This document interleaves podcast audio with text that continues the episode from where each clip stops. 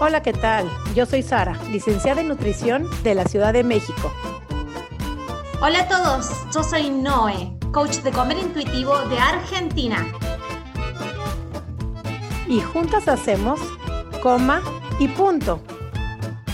Porque comer debería ser así de fácil. Coma y punto. Bien, largamos la grabación entonces del podcast edición especial en vivo de Coma y Punto durante el año 2022. Eso es lo que vamos a hacer. Una vez al mes vamos a grabar un episodio en vivo en algunas de las redes sociales con la intención de tener esta interacción con el público, además de dar la, la posibilidad de que alguno de los que esté ahí escuchándonos en Instagram, en TikTok, en donde sea que nos estés viendo o en YouTube, te metas con nosotros al vivo. Es decir, que te vas a ir a tener que peinar un poquito, tirarte algo en la cara, porque vas a salir en video con nosotros al final del episodio. Y la idea es de que te saquemos dudas. Capaz de que de tu caso en particular o de lo que tengas dudas, te vamos a, dar, a abrir las puertas de Come y Punto, esta gran familia, para que puedas seguir avanzando en todo tu proceso de dejar de hacer dietas, reconectarte con tu cuerpo y reconciliarte con tu imagen corporal y con la comida también. ¿Cómo estás, Sari? Perfectamente bien, muy feliz, Nino, feliz, feliz de estar aquí, que es creo una experiencia padrísima. Además de que podemos sacar dudas, pueden dar sus testimonios. Hoy tenemos un tema, un tema que de veras creo que todo el mundo lo ha padecido de alguna u otra manera, sobre todo las mujeres, las mujeres que nos escuchan. Este es un tema, vamos a hablar en lo que es el estigma en el consultorio médico. Creo que todas hemos vivido de alguna u otra manera el estigma en cualquier, en cualquier especialidad de doctora, sobre todo a lo mejor los ginecólogos, endocrinólogos, muchas veces los pediatras, no desde los pediatras venimos avanzando. Las personas que nacen, que son niñas en cuerpos grandes, ya los pediatras vienen diciéndole a las mamás, está fuera de la curva, su hija pesa mucho, está completamente fuera de la curva, tenemos que hacer algo, si no le cuida su alimentación, algo va a pasar. Y parecería que hablan a las mamás como si los niños no estuvieran escuchando, como si el niño no estuviera ahí, el niño probablemente creen los doctores que no entienden, pero ese tipo de comentarios de los doctores empieza a formar tu mente, empiezas a sentir que algo está mal con tu cuerpo, que algo no funciona, que algo tienes que cambiar, modificar. Y normalmente muchísimas personas nos reportan desde que era niña, desde que el doctor le dijo a mi mamá que algo estaba mal, llevo sintiendo que mi cuerpo es el inadecuado, tengo que cambiar de cuerpo, lo tengo que achicar, dejar de comer, obviamente, porque es la recomendación, ni un dulce, ni un carbohidrato, dejar de comer completamente y desde ahí empezamos. Faltaba más que si creemos que tienes un problema con tu tiroides o con problemas hormonales o piensas embarazar. Entonces pasas así a lo largo de la vida topándote con médicos que pues hay un estigma, ¿no? Que te dicen que tienes que cambiar el cuerpo. Entonces queremos, si a alguien le ha pasado, que pueda intervenir, que nos pueda ir escribiendo aquí sus mensajes, ¿no? ¿Cuál es tu historia con el, con el estigma del cuerpo en algún consultorio médico? Yo creo que mi historia hoy lo puedo yo entender a las personas que han vivido todo su vida en un cuerpo grande, porque lo tuve que pasar. El momento que hice mi pico de peso y llegué al, en la tablita del IMC me daba obesidad 1, eh, y lo que le contaba en reiteradas y que he contado en reiteradas veces a mis seguidoras de que yo venía de mucho entrenamiento, de competir en fitness de hacer muchas dietas, hice un rebote de peso y yo sabía de que la solución no iba a volver a hacer, hacer dieta y entrenamiento porque mi, mi cuerpo estaba colapsado, no me podía mover, sentía cansancio todo el tiempo, entonces iba el control, el, con el endocrinólogo, iba al control con el ginecólogo, porque se te ausenta el periodo cuando competís en fitness, iba a los controles porque había hecho como bastantes estragos con mi cuerpo y siempre les digo, adivinen qué era lo que me decían, siendo de que les contaba toda la historia de lo que venía. No, vas a tener que bajar de peso porque estás en obesidad 1.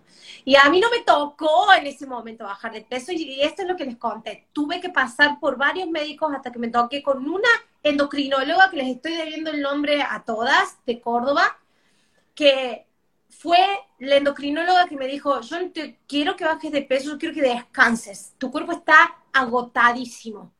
Estuve un año y medio con ella, me hizo tres controles nomás y me, me derivó a la, a la gineco, pero ella nunca me insistió a bajar de peso, porque yo le conté y le digo, mira, le quiero contar sinceramente de dónde vengo para ver si me entiende. Y me dice, yo no te puedo obligar a bajar de peso porque vos venís de tanto estrés que te voy a generar más estrés, o sea, hay que dejarlo descansar a tu cuerpo.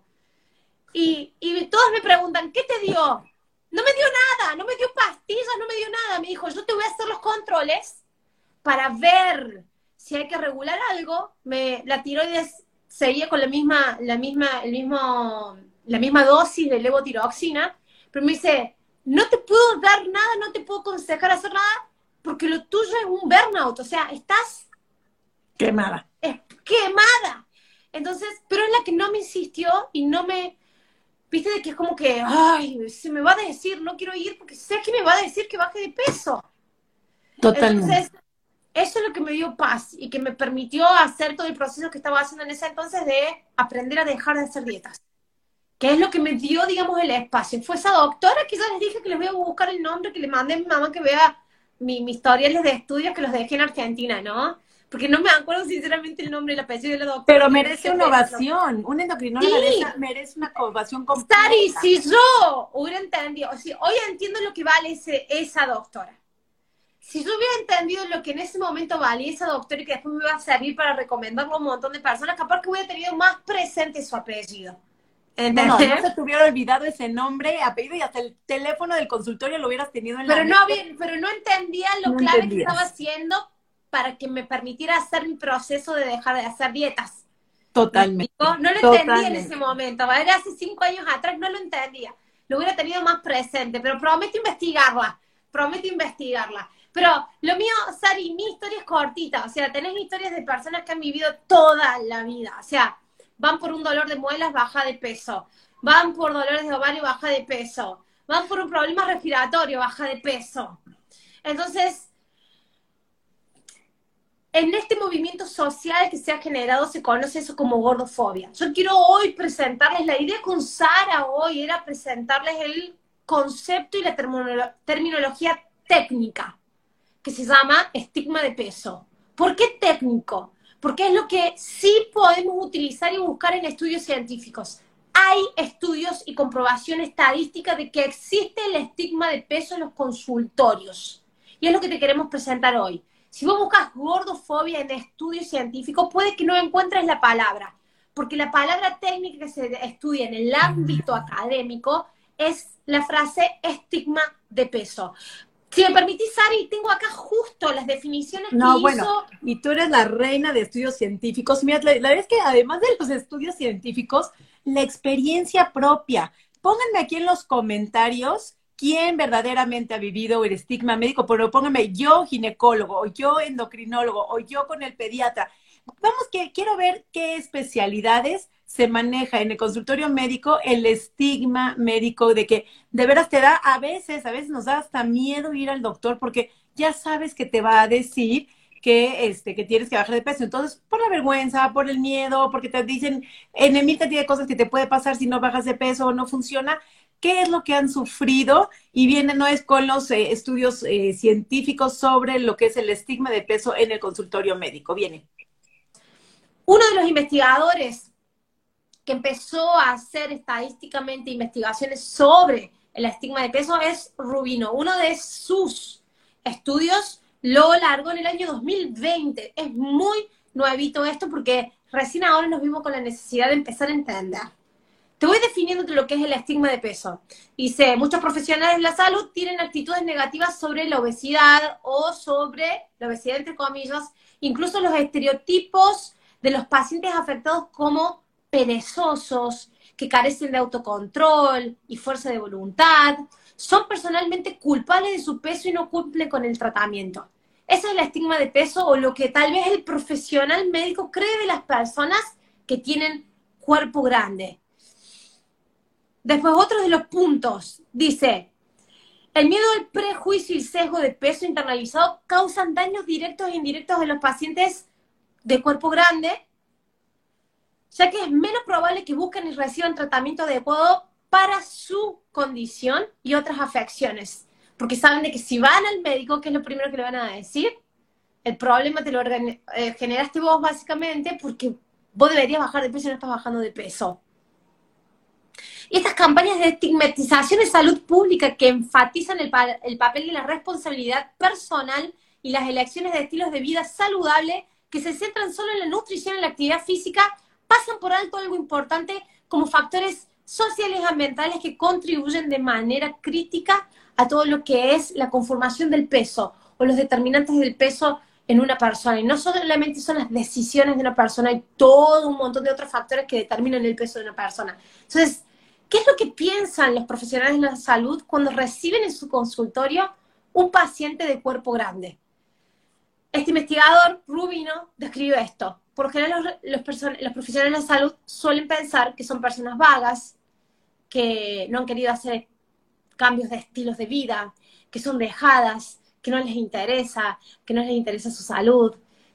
Básicamente como que la culpa es de ellos. Entonces me, venís a mi consultorio, tenés un cuerpo gordo y decís que te duele la rodilla, te voy a echar la culpa a vos, porque no hiciste lo suficiente para cambiar tu cuerpo para que no te duele la rodilla. ¿Se entiende lo que es el estigma de peso?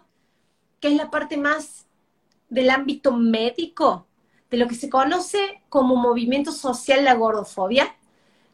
Les vuelvo a recordar, la palabra gordofobia no la van a encontrar en estudios científicos, pero la palabra, la frase estigma de peso sí, sobre eso sí hay muchos estudios científicos. Genial, ya te tiré todos los datos científicos de, de Rubino. Te estaba escuchando yo aquí. Genial. ¿Qué nos puedes decir, Sari? ¿Qué es lo que, qué es lo que una persona puede hacer si Primero, primero. Tienen miedo de ir, tienen miedo de ir al consultorio, ¿no? Lo primero, lo primero es que con cualquier eh, diagnóstico, lo que sabemos es siempre que los médicos, digamos, el comodín, como ya lo dijiste tú, siempre es el peso. En la, la, obesidad se ha convertido como el mal de todo, como lo dijiste tú, la rodilla, la espalda, la gripa, el pulmón, los colores, el corazón, todo tiene que ver con, pues todo le aplica a la obesidad. O sea, si tú te pones a pensar, diabetes, obesidad, hipertensión, obesidad, espalda, obesidad, cadera, obesidad, eh, tobillos, obesidad, o sea, todo ese comodín. Si un doctor no sabía que la respuesta correcta de qué causaba tal enfermedad, eh, es más, hasta la infertilidad también aplica a la obesidad. O sea, de veras, todo aplica a la obesidad. Eh, de hecho, esta semana tuve un niño justamente que lo mandábamos al neurólogo porque tenía como hiper, hiperactividad. Y la neuróloga, en vez de fijarse en el comportamiento, en sus conexiones neuronales, en lo único que se enfocó toda la consulta fue en que tenía sobrepeso este niño y que iba a mandar una pastilla para bajar de peso. Pero lo que buscábamos era que pudiera estar mayor tiempo concentrado en la escuela o que pudiera entender mejor los conceptos. Entonces, lo que yo platicaba con las mamás y con lo que platico con ciertos pacientes, siempre lo primero que tienes que hacer cuando el doctor en automático se vaya como directo en el tren de lo que es obesidad, diríamos, ok, doctor, entiendo que tengo ese sobrepeso que usted ya va, entiendo que tengo la obesidad, pero, ¿qué le diría a cualquier paciente con este mismo padecimiento si fuera delgado? Eso los descoloca por completo de inicio. ¿Qué, qué le daríamos a cualquier, qué le diría usted a cualquier paciente si esta persona fuera delgada? Si tiene una infertilidad esta mujer que no puede embarazar, ¿qué le diría? ¿Qué le daría? ¿Hormonas, óvulos, inyecciones, eh, un seguimiento? Si fuera delgada, ¿por qué no me trata así? ¿Por qué no puede dejar el tamaño de mi cuerpo? Aparte, yo entiendo que la obesidad puede causar. ¿Puede usted trabajar conmigo teniendo este peso con ciertos tratamientos adecuados para el padecimiento, independientemente de mi peso? Y si no, y si le cuesta, y si sigue insistiendo que es el peso, hay muchos doctores. No es el único. Entiendo que muchas veces el seguro social o el seguro médico en muchos países te asignan con ciertos doctores. Si ese es tu caso, tratar tú de trabajar, pero cuando uno tiene ya el discurso, cuando uno ya tiene el diálogo, tienes la capacidad, Noé, de poder abrir conversaciones de una manera distinta, de no poderte paralizar de esa manera. Fíjate que en alguna ocasión a mí me pasó con un doctor que me decía, es que no es posible, es que se va a subir de peso, es que... Y entonces cuando uno para y dice, a ver, doctor, podemos tener otras estrategias. ¿Qué le parece si mi hierro, posiblemente, sin suplementación, está adecuadamente? Entonces no sacamos la matriz. Pero tú, en lo que sea, no importa el padecimiento que tengas, es tu cuerpo. tienes derecho a reclamar, y número uno, hasta los medicamentos. Hay medicamentos, si te cae mal, voy a hablar de lo que es mi especialidad, que digamos que es la diabetes. Hay metforminas que te hacen que, te hacen que toda la comida te sepa, por un decir, que te sepa a, este, a metal no tienes por qué vivir así. O que te hace que se te baje mucho el azúcar y vivas cansado. O que te quitan el sueño medicamentos. O antidepresivos que funcionan, te están dando anorexia y no puedes comer suficiente. O que estás subiendo a lo mejor muchísimo de peso. Y entonces, cuando hay antidepresivos, sobre todo también, Noé, muchísimas veces eh, suben de peso los pacientes. Y, y, sin embargo, ¿qué le dicen los psiquiatras? No, haga dieta y ejercicio. Usted no está teniendo suficiente voluntad. No le está echando el echaleganismo no le estás echando suficiente máganos, o sea. Es la primera vez que la escucho a Sari. O sea, el echaleganismo es así como, échale ganas, no tiene suficiente fuerza.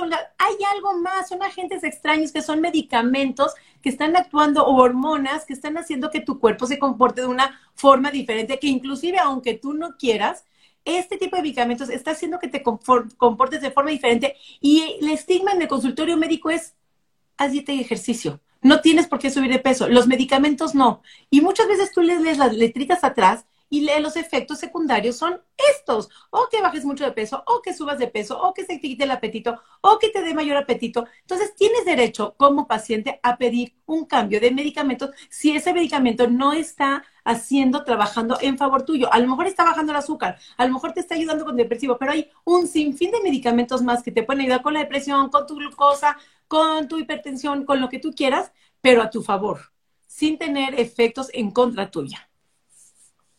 Sari, una de las cuestiones por las cuales históricamente y, el, que más ha hecho este tipo de investigación científica ha sido Mudano. Pero hay otros autores como Divers y Hughes de los años 2016, 2018, 2020 que entendieron por qué es que el estigma del peso es el, hoy se instauró como estigma de peso y, es porque de alguna u otra manera, en algún momento de la historia de, los dietistas y en estas campañas de bajarle del peso a la gente que empezó hace 50 años atrás, se entendió de que si le decíamos a las personas, estás gorda, estás gorda, estás gorda, estás gorda, estás gorda, estás gorda, estás gorda, y de alguna forma le hacías pasar vergüenza por eso, las personas iban como a llenar de voluntad y de ganas para cambiar y hacer algo por ellos. Y eso produjo justamente el, el efecto el contrario. Totalmente al contrario. Total, pero fíjate, a nivel social, pero también conocemos neurocientíficamente que a nivel personal eso ocurre lo mismo con vos cuando lo haces con vos. Si vos te mirás al espejo, no te estás sin, subiste de peso y te mirás al espejo y te empezás a decir, gorda, ves, estás hecho un asco, deberías bajar de peso mañana creyendo que esa, herramienta te va mañana a llenar de voluntad para bajar los, kilos, eso. Para no comer nada, nada que Te llenan de estrés. Esas herramientas te justo te llevan al lugar contrario al que vos estás queriendo ir, que es tener paz con tu cuerpo, tranquilidad, un metabolismo alto, porque eso te llena de estrés. Entonces, a nivel social, cuando les estamos poniendo pantallas gigantes en la calle de personas de antes y después un cuerpo gordo triste y un cuerpo flaco contento y diciendo la obesidad mata a una de no sé cuántas personas, es el mismo efecto que vos te parás al frente del espejo y te dijeras un montón de cosas feas. No tiene el efecto ese que creíamos que tenía, de que te va a llenar de voluntad y vas a cambiar. Si tuviera ese efecto, igual que las dietas, no necesitaríamos más hacerlo de verdad y hace 50 años estamos intentando haciendo dieta para bajarle el peso de la población, si de verdad funcionara eso, ya no necesitaríamos buscar ninguna otra solución. Con la primera dieta que hubiéramos hecho, hubiéramos llegado y hubiéramos solucionado todo. Entonces, ¿qué es lo que hay errado en este estigma de peso hoy establecido? Que sigue utilizando esa herramienta porque cree que funciona. Si yo le hago pasar a una persona gorda vergüenza por su cuerpo, si yo le echo la culpa a ella, por el cuerpo que tiene, eventualmente va a caer en, la realidad, conciencia, va a, va, a va a caer en conciencia y va a hacer algo por ella. Fíjate los resultados, fíjate los resultados. Viene, viene, viene. Estos son sus resultados científicos, año 2016, 2010, 2018 y 2020. Contribuye aún a la más ganancia de peso. Incrementa el cardio, el, el riesgo cardiometabólico por el alza de estrés. Y hay un 50% mayor de riesgo de mortalidad. Hay más, hay más, hay más. Fíjate. Depresión, ansiedad, menor calidad de vida, más se aísla la persona tiende a mover menos su cuerpo y tiende sí a caer no solamente en aislarse, sino en problemas con adicciones o en trastornos de conducta de alimentación. O sea, problemas emocionales, imagínate, o sea, lo que el doctor cree, es que parte, como decían, el diálogo interno importa, ¿ok? Te importa el diálogo interno. Tú crees que diciéndote tal y tal cual cosa, vas a bajar de peso, vas a tener fuerza de voluntad, te vas a mover más, sobre todo porque el doctor le digo. Entonces, si tú te lo dices, el estrés que genera, pero además imagínate el lo dice el médico, que te lo dice siempre el médico, es Total. cinco veces más de estrés. Totalmente. Entonces, sales de ahí espantada, angustiada, con una sensación de si no lo hago me va a morir, pero al tercer día te das cuenta que otra vez no lo puedes hacer. Entonces son sentimientos evaluatorios. Entonces viene la depresión, viene la ansiedad, vienen los trastornos de la conducta alimentaria. Eh, crees que te vas a mover más, pero además te da flojera, entonces te paraliza, Noé. Eso todo se reduce en un me paraliza. Paraliza, eh, eh, Sari, la gente nos cuenta que sale llorando de los consultorios. Entonces, te paraliza, te destruye sea, salen, salen llorando de los consultorios médicos. Siento de que, o sea, los que somos profesionales de salud sabemos de que tenemos una inclinación a decir, necesito hacer algo con, o sea, tengo un llamado a, paliar los dolores de las personas, o sea, en su psiquis, en su físico, en su metabolismo, con la comida. Tengo esto, tengo, tengo un llamado de paliar, de ayudarla a la persona con su sufrimiento, con su dolor. Es por eso que estás en una carrera de ciencia humana. Hemos estado en humana, y de la compasión. Se les va la compasión ahí también, Noé, porque ¿cuántas veces no te han llegado pacientes diciendo, salí llorando del, no sé, de lo que tú quieras, de mi nefrólogo, del, del, del que tú quieras, salen frustradas y dicen, lo único que yo quiero es estar bien, lo único que yo buscaba es mi salud. Me salieron en mil cantidad de cosas que me dijo el doctor, que si no bajo, que el hígado graso, que el estómago, que la gastritis, que el reflujo, que eh, el páncreas, lo que sea, no importa el padecimiento que sea, sale frustrada. Y tú dices, salen paralizados las que van a consulta médica. Las otras están paralizadas por ir a consulta médica, que eso es aún todavía peor porque ese estigma llega a matar, porque la gente que le da miedo, la van a maltratar, le van a embarrar en la cara lo que ya conocen que son, que ya saben que son gordas, que llevan toda una vida intentando bajar de peso, hacer dietas y encima, además todavía, te lo restregan en la cara y te paralizan peor y sales con una ansiedad mucho mayor. Entonces mejor no vas. Y el no ir entonces, muchas veces les pasan cuántos cánceres o cuántos padecimientos se les pasa, no las diabetes que llegan súper avanzadas por evitar ir al médico a tiempo, por el miedo, por el estigma, por, por, por la cara que te va a poner, por lo que te van a recordar que tú ya sabes y que es sumamente doloroso. Además es doloroso. Escucha, el estima de peso no ha demostrado promover comportamientos saludables, por el contrario, lleva a las personas a que quieren asistir menos a prácticas deportivas y tengan mayores conductas desordenadas en la alimentación y produce estrés fisiológico y psicológico que conlleva deterioros en la salud mental, física y la justicia social en salud. Fíjate lo que Rubino llega como conclusión de todos esos estudios que hace de, de estigma de peso. A pesar de la evidencia científica que demuestra lo contrario, la opinión predominante en la sociedad es que las personas gordas, obesidad, es una opción que puede revertirse y que es culpa de ellos y que lo pueden revertir mediante decisiones voluntarias de comer menos y hacer más ejercicio. Estos supuestos debían las políticas de salud pública confunden los mensajes, confunden a los pacientes, confunden a los médicos y a los medios populares, socavan el acceso a tratamientos basados en evidencia y comprometen los avances reales en salud. Imagínate. O sea, nada positivo sale. Entonces, doctores, por favor, por favor, si tienen algún doctor, si tienen alguna confianza, enséñenles este episodio de Comi Punto, este podcast. Y ustedes también, también, no podemos cambiar el mundo. Hay una parte ¿no? en donde no podemos cambiar el mundo. ¿Qué podemos nosotros hacer? con todos estos comentarios. Número uno, si tienes la posibilidad de cambiar de doctor, definitivamente, si es un, un doctor que solamente se enfoca en lo que es en tu peso, cambia de doctor. Siempre hay un doctor que trabaje para ti en tu beneficio, donde empatices, donde te dé tiempo. Así como si no te gusta un doctor tajante y vas y cambias de doctor, y no te gusta un doctor que todo el tiempo esté nada más fijándose en el tamaño de tu cuerpo, vas y cambias de doctor, se vale. O, o si no te gusta de la distancia, vas y buscas uno más cercano también tienes derecho a cambiar el doctor donde empatice contigo, donde vea en pro de tu salud, que te sientas mejor, donde tienes tú la capacidad y el poder de decisión de sentirte cómoda con el tratamiento que te da tu médico. Entonces, número uno, buscar un doctor que se adecue a tu forma de pensar, que te dé el tiempo que tú requieras, que te explique de la manera que necesitas, que te explique, que te dé paz. Número uno, tengo que hacer. Dos, si no puedo cambiar de médico porque es el único, el único doctor que existe en mi ciudad o que me paga mi seguro o es el único, ¿qué puedo yo hacer con ese comentario en mi interior, en mi mente? Saber que ya te va a decir de tu cuerpo, está bien.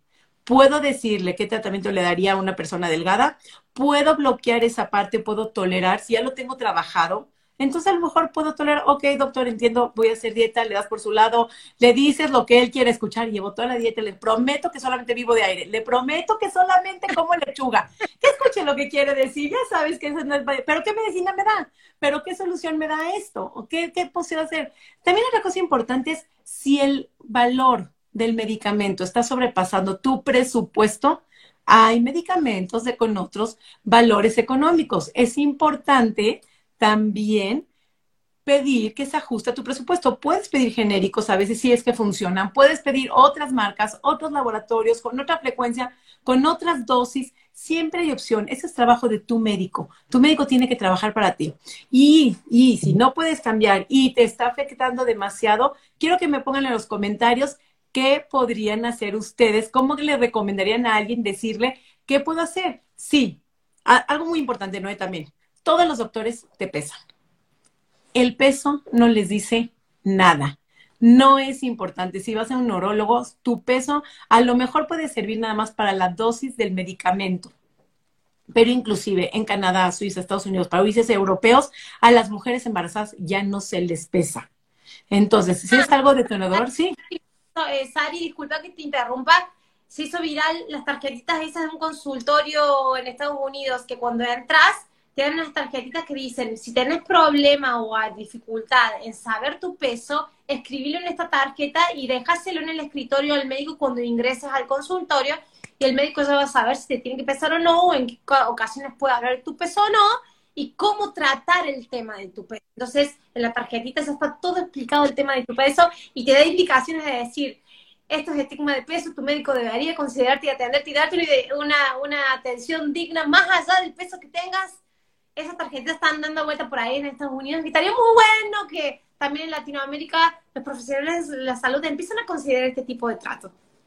Totalmente. Fíjate que con muchos pacientes, de hecho, hasta yo he trabajado porque obviamente en América Latina todavía no hay esas tarjetitas y todavía no hay esa, en algunos médicos, no voy a decir en todos, esa conciencia pero si yo me anticipo de, oye, endocrinólogo, te voy a mandar a este paciente, te pido de favor que no te atores en su peso. Si hay algo que tienes que decir con el peso, se lo dices a la mamá y el niño afuera. A la mamá, por favor, no le digas porque viene de un trastorno, viene muy lastimada. O tu paciente, si digo, yo no estoy hablando con el paciente y tú eres un paciente, me estás escuchando en este momento en el episodio, Anticípale al doctor, se vale pedir, tengo problemas con mi peso, no quiero saber mi peso, no quiero que me diga, ¿puede usted trabajar con eso o buscamos otra persona? Pero si ustedes saben pedir, porque siempre digo, en el pedir está el dar.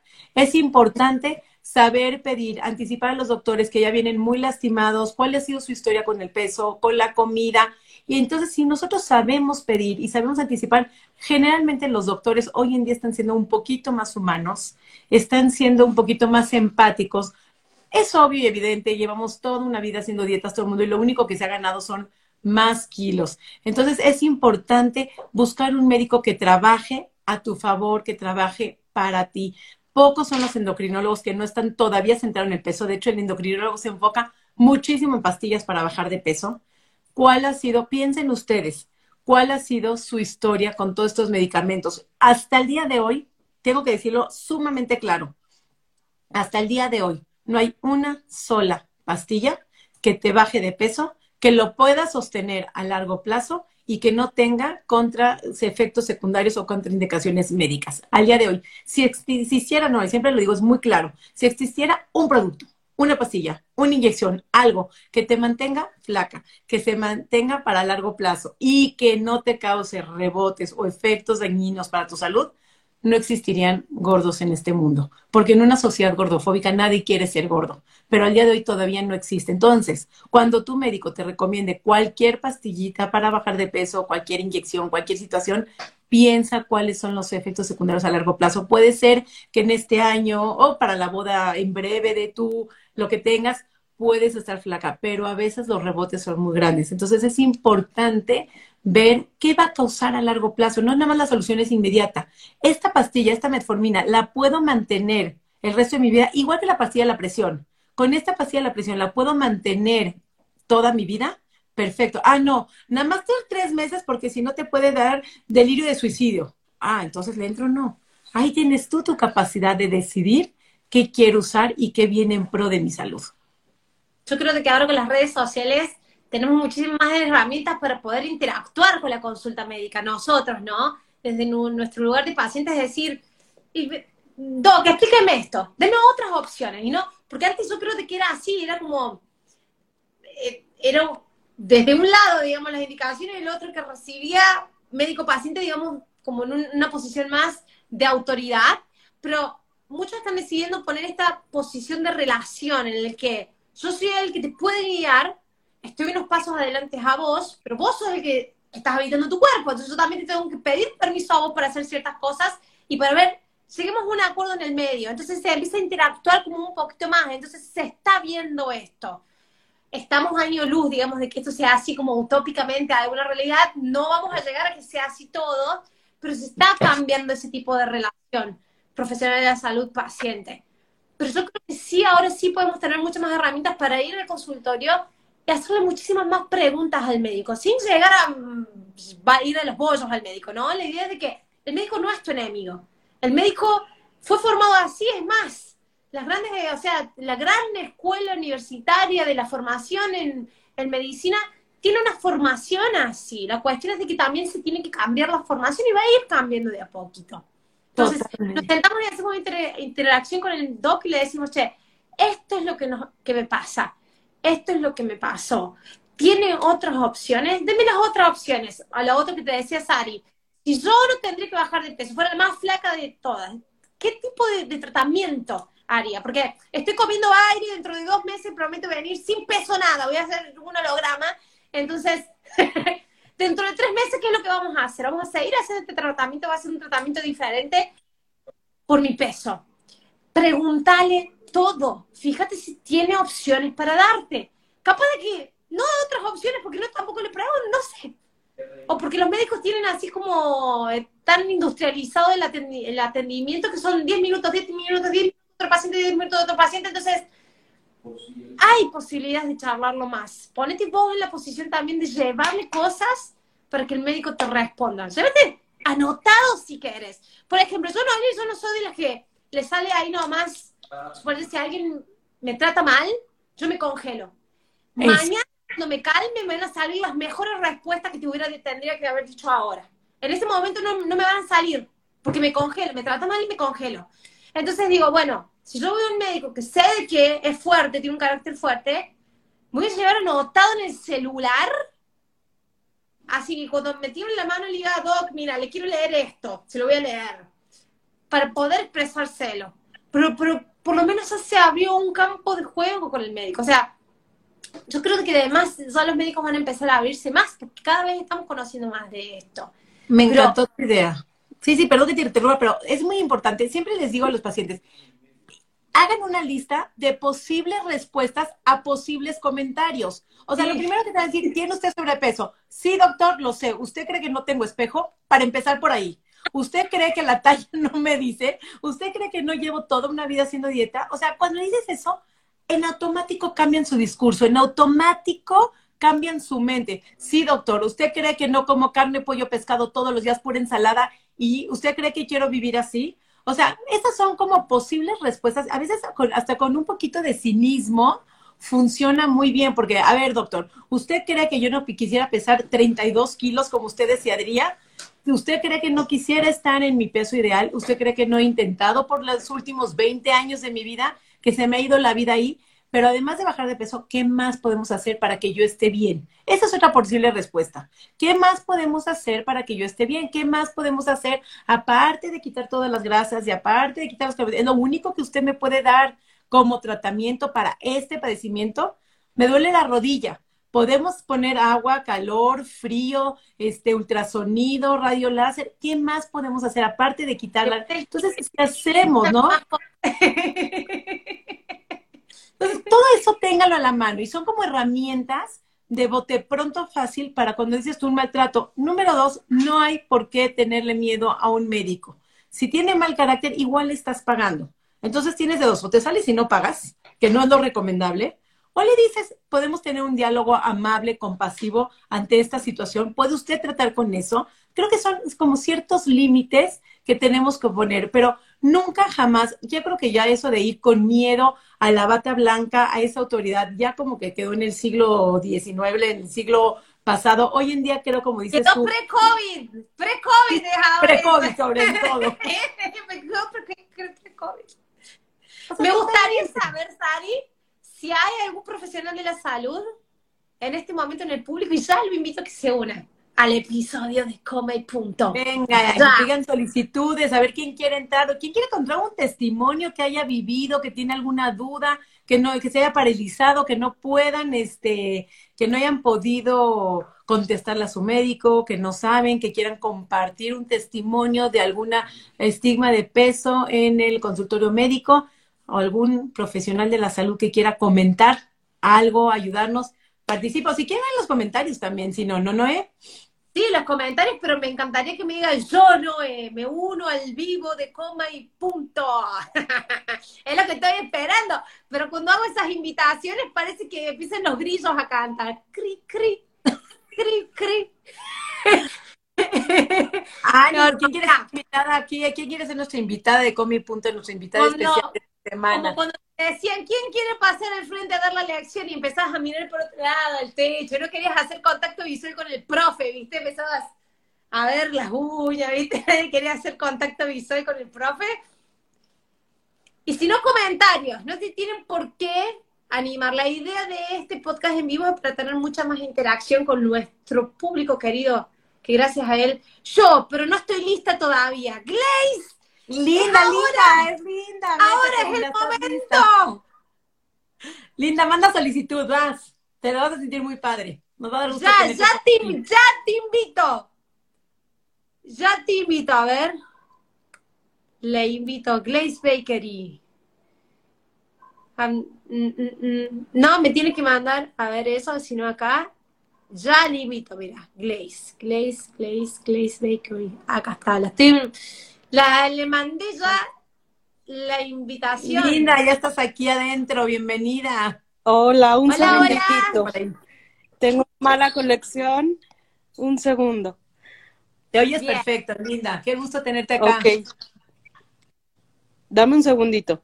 Tranquila. Damos un segundito. Estamos al aire nomás. Ah, ahorita me vuelvo a conectar. un segundito. Vamos a cantar. Va. Linda, ya te vemos acá. Vamos a contar chistes.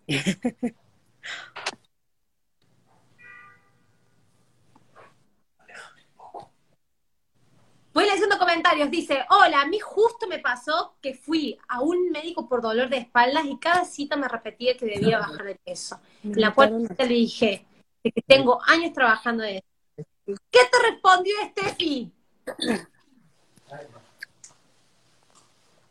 ¡Hola! Ya estoy, hola. Bienvenida, tu ¿Cómo nombre. Estás? Hola, Sari. Hola, Noé. Linda, qué padre verte por acá. Bienvenida, Come Gracias, gracias. Especial las del escucho. 2022. Aquí estamos, entonces.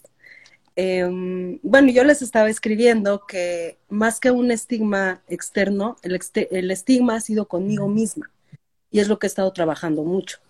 ¿No? Porque claro que crecemos con todas estas ideas y conforme uno va eh, pues evolucionando también, ¿no? En terapia, en entender eh, un trastorno de conducta alimentaria, en ir viendo cómo el cuerpo también va cambiando, en cómo la salud va mermando o va sanando, ¿no? Eh, partes que vamos, em, pues, eh, entendiendo, ¿no? Seguimos con la misma idea, aunque entendamos que esto es algo que va a cambiar, ¿no? Y ese estigma ha sido fuerte conmigo misma. Ese es mi punto, ¿no? Eh, sí entiendo perfecto, muy bien lo que nos están diciendo, eh, lo tengo muy bien entendido acá, pero internamente todavía no he podido soltarlo, ¿sabes? Y, y, eso me ha costado mucho trabajo, ¿no? Y creo que una forma también más sana de entendernos es también ver que, que no hemos estado listos todavía, ¿no? que nos falta un poco evolucionar en eh, seguir aprendiendo, ¿no? En seguir eh, cortando con todo, toda esa idea externa, ¿no? Para, mm, pues para realmente sanar, que no nada más se refleje en una talla o en las veces que te subes una báscula, ¿no? Es sanar internamente, es en, en aceptarnos, en entender que somos mucho más que eso, y que la evolución también es interna, ¿no? También en, pues no sé, ¿no? En ver otras cosas, en, dejar de, estar tan eh, enfocados, ¿no? En, pues en un tema que realmente yo he batallado más de 35 años. Bye. Tengo 45, ¿no?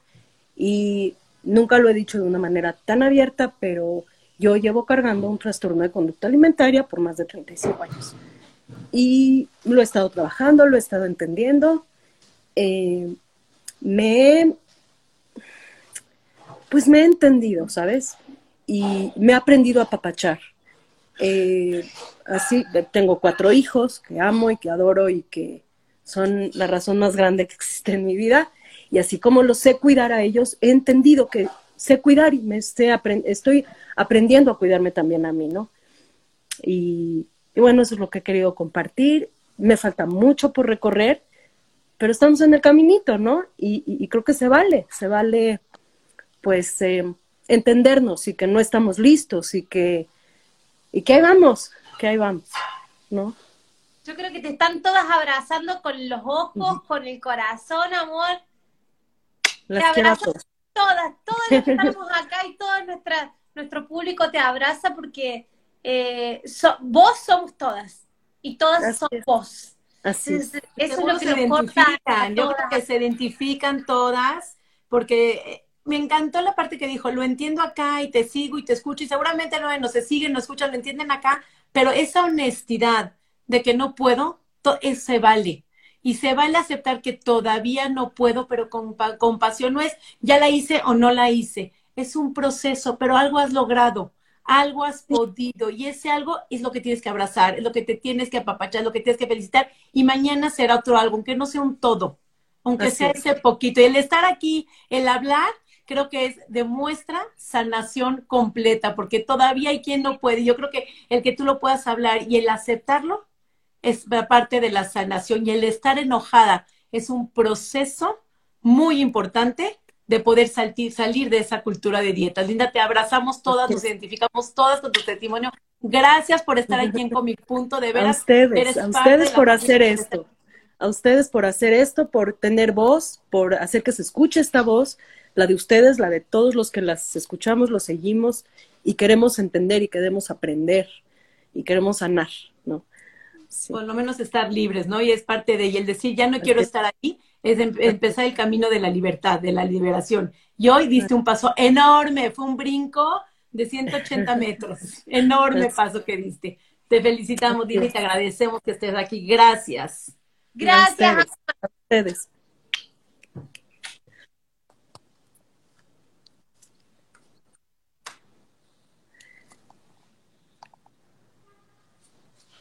Por ahí Steffi dijo algo que el doctor se sacó de onda. Claro que se saca de onda, porque ¿qué te dijo el doctor? Se sacó de onda, claro, Stephanie, porque se sacan de onda. Cuando tú tienes un, un discurso más fuerte, un discurso diferente al que ellos esperan de, sí, doctor, le prometo que voy a comer lechuga, eso es importante como cambiar ese discurso, tener tu listita de posibles respuestas a posibles agresiones, por, por posibles cosas, y yo creo que podemos cambiar nuestro trato en el consultorio médico. Es muy importante, no permitan ser lastimadas, no más, ni una persona más. Vayan a consulta, lo hemos dicho en varios eh, episodios de vayan a consulta, es importante ir a consulta, no dejen de ir por ese estigma que puede dañar más su salud.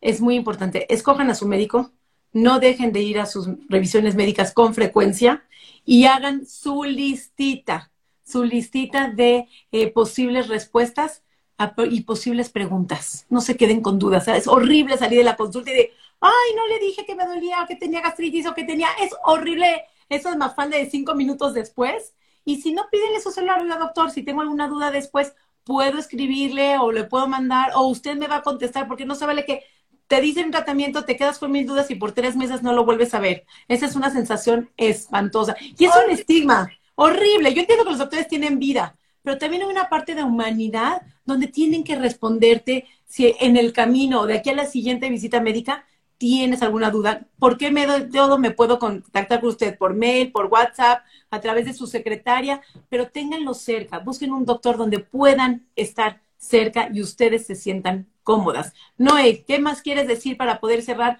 este lindísimo, poderoso y agradecidas con Linda que dio el paso de poder dar su testimonio de donde todos nos identificamos aquí? Les quiero contar una anécdota, no es mía, pero trayendo colación esto que dijo Linda de que lo sé de acá, pero hay algo dentro mío que es como que todavía hay que, está muy profundo, es como que es, muy arraigado. No, puedo, no lo puedo, total. Lo escuché la semana pasada, es uno de los entrenadores más famosos acá en Brasil, que es fisiculturista. Yo lo sigo porque lo había dejado de seguir, pero lo sigo porque tiene, tiene una bajada tan humana del entrenamiento. Me encanta cómo llevan las personas. Entonces, como yo estoy haciendo toda la parte de neurociencia del ejercicio, entonces lo empecé a seguir de nuevo. Le hicieron una entrevista en un podcast, es así grandote. Tiene una empresa muy exitosa de suplementos de deportivos, todas esas cosas de las que no estoy de acuerdo, pero bueno, él es exitoso en eso. Pero fíjate lo que dice. Abrió un local en uno de, de los estados de acá de Brasil. Él es súper famoso, súper exitoso, le pagan miles de dólares para una consulta con él. Cuando muestra fotos de cuando él era chiquito, hasta los 15 años, era un nene gordo que vivió bullying en el colegio, ¿sí? Es por algo que después termina siendo lo que es, es como tratar de sanar eso. Pero fíjate, fue a abrir uno de sus locales y a uno de sus locales le faltaba un televisor. Se, se va a hacer la compra de un televisor, estaba en un shopping el local, en el, en el piso superior al local de él había una venta de, de productos electrodomésticos, entonces compra ahí el televisor cuando va a pagar a la caja, el que le entregue el televisor era el compañerito de él que le hacía bullying a él. Wow. Y fíjate lo que dice. Dice, a mí se, en ese momento se me congeló el corazón, me quedé así como si fuera un nene se, y me olvidé lo grande que soy ahora, todo lo que recorrí, la gente que me conoce, lo famoso que soy, y volví a ser un niño al lado de ese que me hacía bullying. Dice, yo creo de que podemos trabajar y trabajar y trabajar y trabajar y trabajar, esto que decía Lina, lo vamos a trabajar, trabajar, trabajar, pero siempre se nos va, a mover eso allá adentro. Sale esa niña interior. Va a vamos a seguir teniendo esto que nos estremece muchas veces, esto de que hay, hay algo de mi historia que me duele, em, el médico todavía esto me hace doler, vamos, todavía somos humanos y esas cosas quedan ahí adentro que nos estremecen. No nos destruyen, pero van a seguir moviéndonos o estremeciéndonos hasta un tiempo, o puede ser que para siempre. Pero este proceso de reconciliarse con el cuerpo, va a haber cosas que nos sigan gatillando. Te vas a cruzar a alguien que te dijo alguna vez algún comentario. ¿Y sabes lo que dijo esta persona? Dice que en esto de tratar de descongelarse, le dice, ¿te acordás de dónde me conoces? Y el que lo atendía le dice, no, no, íbamos al colegio juntos, oh, qué buenos tiempos, ¿vos te acordás? Y en ese momento le dije, no, para mí no fue buenos tiempos, porque vos me hiciste la vida imposible. Dice que le dijo así. Claro, era grandote, famoso. Y el del otro lado le dice, yo no me acuerdo de lo que te decía. Entonces él dice, el que fui bulliado fui yo y quedé marcado para toda la vida, y el otro ni se acuerda de mí. Así sucede generalmente. Así sucede generalmente. El doctor te puede haber dicho X en consulta, se le olvidó lo que te dijo, pasó al siguiente y tú te puedes quedar atorada por muchos años, te puedes quedar atorada, porque siempre ese comentario único que te dijo, siempre lo decimos aquí, Noé, la tía, la prima, el amigo, el buleador, quien haya sido, a él se le olvidó que lo mencionó y ya pasó en su vida evolucionando, pero tú lo dejaste que no lo aquí. Que no lo justifica, pero a vos te marcó y toda la vida te lo llevaste y el otro se olvidó ni que te lo dijo y quién era se olvidó también. ¿Y quién eres? Totalmente. Exacto, qué doloroso, qué ilógico, y que sigamos moviendo nuestra vida a través de ese comentario, de ese comentario del doctor, de ese comentario de la tía. Entonces, a veces es como trabajar ese comentario, ¿por qué lo convertí en una verdad absoluta? ¿Por qué convertí ese comentario lo que me marcó mi vida? ¿Cómo puedo dejarlo de ser? ¿Cómo puedo dejarlo de trabajar? como que es importante, ok, el doctor dijo eso, pero yo qué voy a hacer con esa información. El doctor podrá decir, pero mi responsabilidad como paciente y como persona es cómo manejo dentro de mí esa información, cómo la trabajo, cómo me la como, la hago una verdad absoluta, qué parte la hago verdad, qué parte la puedo procesar, qué parte pido ayuda para estar mejor. Y eso es lo que tenemos que hacer. ¿De qué manera podemos estar mejor nosotros como personas, nosotros como nuestra salud? Porque tenemos que buscar una salud, no tenemos que buscar pesos ideales que hemos visto a lo largo de la historia que no existen, no necesariamente te hacen estar en un mejor bienestar, no necesariamente es completamente salud, a lo mejor ese peso ideal puede estar mermando tu salud. Tu salud, si no tu salud física, es tu salud mental o emocional. Entonces, cuidadito ahí. Noé, tus redes sociales. Mis redes sociales son Mi Cuerpo Sin Reglas, como podés ver acá en los stickers en todos lados de la pantalla. Vas a encontrar la grabación de este podcast también en el canal de YouTube y en Spotify, como siempre, todos los domingos que vamos a lanzar un episodio durante todo el año 2022. Sari.